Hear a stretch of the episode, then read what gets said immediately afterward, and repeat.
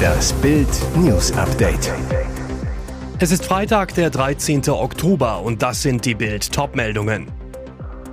Jubel für Hamas-Terror. Können Judenhasser abgeschoben werden? Wettklettern in den Tod. Das tragische Ende eines Rekordversuchs. Thomas Müller verrät, das macht Nagelsmann anders als bei Bayern.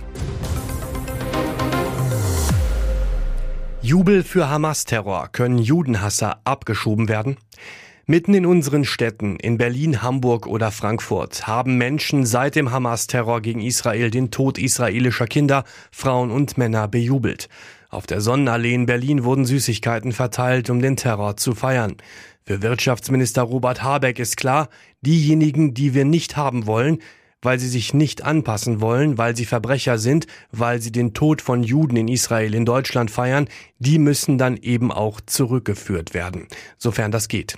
Auch Unionsparlamentsgeschäftsführer Thorsten Frei fordert, Ausländer, die diese barbarischen Terrorakte billigen und ihren Hass auf Juden hierzulande zur Schau tragen, treten das Gastrecht mit Füßen und sollten, wenn immer möglich, ausgewiesen werden. Die Mittel, die das Aufenthaltsgesetz vorsehe, müssten von den Ländern konsequent genutzt werden. Fakt ist, die rechtlichen Anforderungen an Abschiebung und Ausweisung sind hoch. Abschiebegrund steht gegen Bleiberecht. Beispielsweise wird bei hier geborenen Migranten das Bleiberecht stark gewichtet. Für eine Ausweisung braucht es in der Regel schwere oder wiederholte Straftaten. Antisemitismus kann dabei strafverstärkend wirken. Aber selbst wenn die rechtlichen Hürden genommen sind, scheitern die Rückführungen in der Praxis oft, weil etwa in die palästinensischen Gebiete oder in den Libanon selten abgeschoben wird. Terroristen wollen Bevölkerung opfern, Hamas lässt Zivilisten nicht fliehen. Es ist der Krieg einer Demokratie, in der Juden, Muslime und Christen zusammenleben, gegen barbarische Islamisten, die nur ein Ziel haben, Juden vernichten. Die Hamas zwingt Israel zum Krieg. Nach dem bestialischen Überfall auf den jüdischen Staat mit mehr als 1200 Toten und mehr als 100 Verschleppten greift Israel aus der Luft die Stellungen der Terroristen im Gazastreifen an. Jetzt könnte die israelische Bodenoffensive unmittelbar bevorstehen. Israels Armee hat alle Zivilisten im nördlichen Gazastreifen aufgefordert, innerhalb von 24 Stunden das Gebiet in Richtung Süden zu verlassen. Laut den Vereinten Nationen sind 1,1 Millionen Menschen von der Räumungsanweisung betroffen. Die Begründung der Armee, die Hamas-Terroristen verstecken sich in Gaza-Stadt in Tunneln, unter Häusern und in Gebäuden, in denen sich unschuldige Zivilisten aus dem Gazastreifen aufhalten. Die Evakuierung diene der Sicherheit palästinensischer Bürger, aber die Hamas lässt die palästinensischen Zivilisten nicht fliehen. Die deutsche Presseagentur berichtet, Sicherheitskreisen aus dem Gazastreifen zufolge sollten Bewohner am Verlassen des Nordens gehindert werden. Augenzeugen im Gazastreifen berichteten, mehrere Bewohner seien bereits von der Hamas gestoppt und zur Rückkehr in den Norden aufgefordert worden. Mehr dazu lesen Sie auf Bild.de. Wettklettern in den Tod, das tragische Ende eines Rekordversuchs. Sie wollten beide als erste Amerikanerin alle Achttausender der Welt erklimmen. Sie kamen beide beim letzten ums Leben, fast zur gleichen Zeit und fast am Ziel.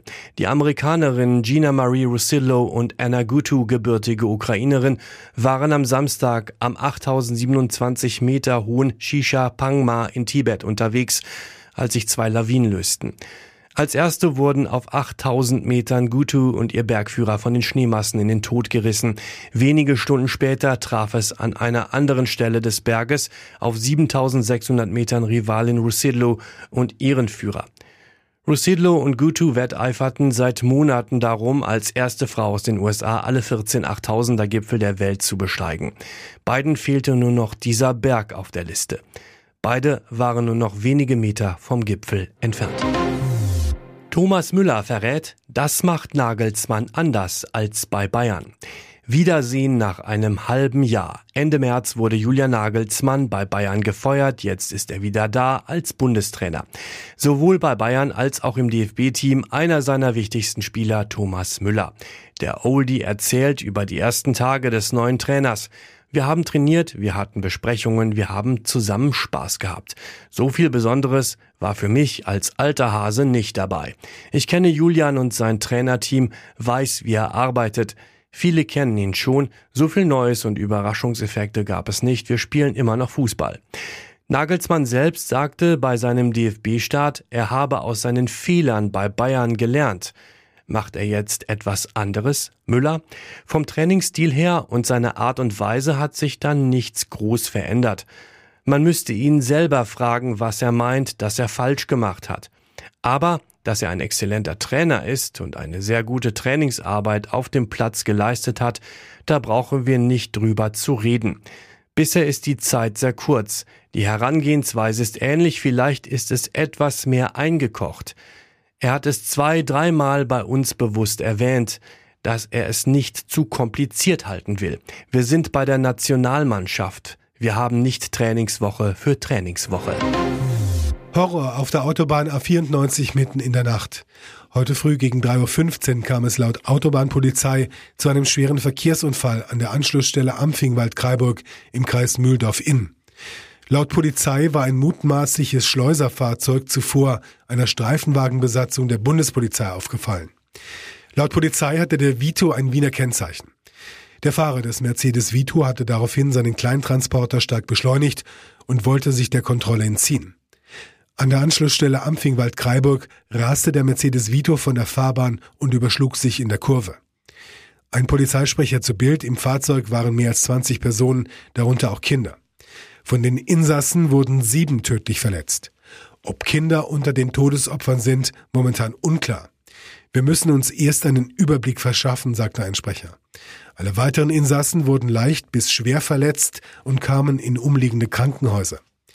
Die Polizei ermittelt jetzt wegen eines möglichen Tötungsdelikts. Die Ausfahrt Ampfingwald-Kreiburg ist rund 50 Kilometer von der Grenze zu Österreich entfernt. Seit Monaten steigt nach Informationen von Bundespolizei und bayerischer Grenzpolizei die Zahl der registrierten unerlaubten Einreisen. Erst vor wenigen Tagen war ein mutmaßlicher Schleuser bei Burghausen mit vier Menschen im Auto vor der Bundespolizei geflohen und hatte dabei einen Unfall verursacht. Es gab zwei Schwerverletzte. Hier ist das Bild News Update. Und das ist heute auch noch hörenswert. Asylwende in 24 Stunden. Im Gesellschaftshaus des Palmengartens in Frankfurt sitzen gestern und heute die 16 Ministerpräsidenten zusammen. Wichtigstes Thema Migration. Hessens Ministerpräsident Boris Rhein, Vorsitzender der Ministerpräsidentenkonferenz zu Bild. Wir müssen alles tun, um die Zahlen runterzubekommen. Wir brauchen dringend eine Verschnaufpause. Der neue CDU-Star aus Hessen setzt sich seit Monaten für stationäre Grenzkontrollen ein. Er will mehr abschieben, sieht Deutschland an der Belastungsgrenze. Heute Abend dann der Krisengipfel bei Bundeskanzler Olaf Scholz. Laut Bildinfo steht auf der Einladung nur das Thema Migration. Dabei sind CDU-Chef Friedrich Merz sowie die Ministerpräsidenten Boris Rhein und Stefan Weil. Nicht dabei ist Reinhard Sager, Präsident des Deutschen Landkreistags. Der sagt zu Bild, wir sind beim Gipfel nicht dabei, haben nichts von Scholz gehört. Wir tragen die Hauptlast und sitzen nicht am Tisch. Wir brauchen dringend die Unterstützung der 16 Ministerpräsidenten. Die Bundesminister sollen, so fordert Sager, die Zuzugszahlen aus irregulärer Migration stoppen und die ohne Bleibeperspektive abschieben. Wer kennt dieses fröhliche Babygesicht nicht? Das Sonnenbaby der Teletubbies. Lang, lang ist es her, von 1997 bis 2003 quietschten Tinky Winky, Dipsy, Lala und Po über die Bildschirme in unseren Wohnzimmern. Und über ihnen schien die Sonne, der Jessica Smith ihr Babygesicht lieh. Sie ist heute 28 und verkündete fröhlich selbst eine Baby-News. Sie ist zum ersten Mal schwanger.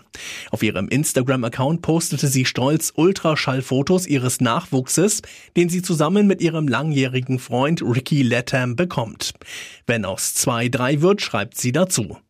Als sie für die Sonne der Teletubbies so niedlich gelächelt hat, saß in Wahrheit ihr Vater hinter der Kamera und brachte seine Tochter mit Spielzeug zum Lachen. Ob sich diese Fröhlichkeit auch auf ihr Baby vererbt? Das wäre eine echte Transferüberraschung. Auf der Suche nach Verstärkungen liegt der Fokus der Bayern neben einem neuen Innenverteidiger vor allem auf einem defensiv denkenden Sechser. In der Bildsendung Englische Woche wird nun enthüllt, dass sich die Bosse aber auch mit einem Mittelfeldstar mit ganz anderen Qualitäten beschäftigen, mit Manu Kone aus Gladbach. Der französische U21-Nationalspieler, Marktwert 40 Millionen Euro, der eher ein Allrounder zwischen den Strafräumen ist, wollte eigentlich schon im Sommer in die Premier League wechseln, doch eine Kniestauchung durchkreuzte seinen Plan. Eine Chance für Bayern. Doch Sportdirektor Christoph Freund müsste sich mächtig ins Zeug legen, denn der inzwischen wieder fitte Kone soll beim FC Liverpool von Jürgen Klopp weit oben auf der Wunschliste stehen. Losen Kontakt hatte der Rekordmeister nach Bildinformationen immerhin schon mit seinem Management.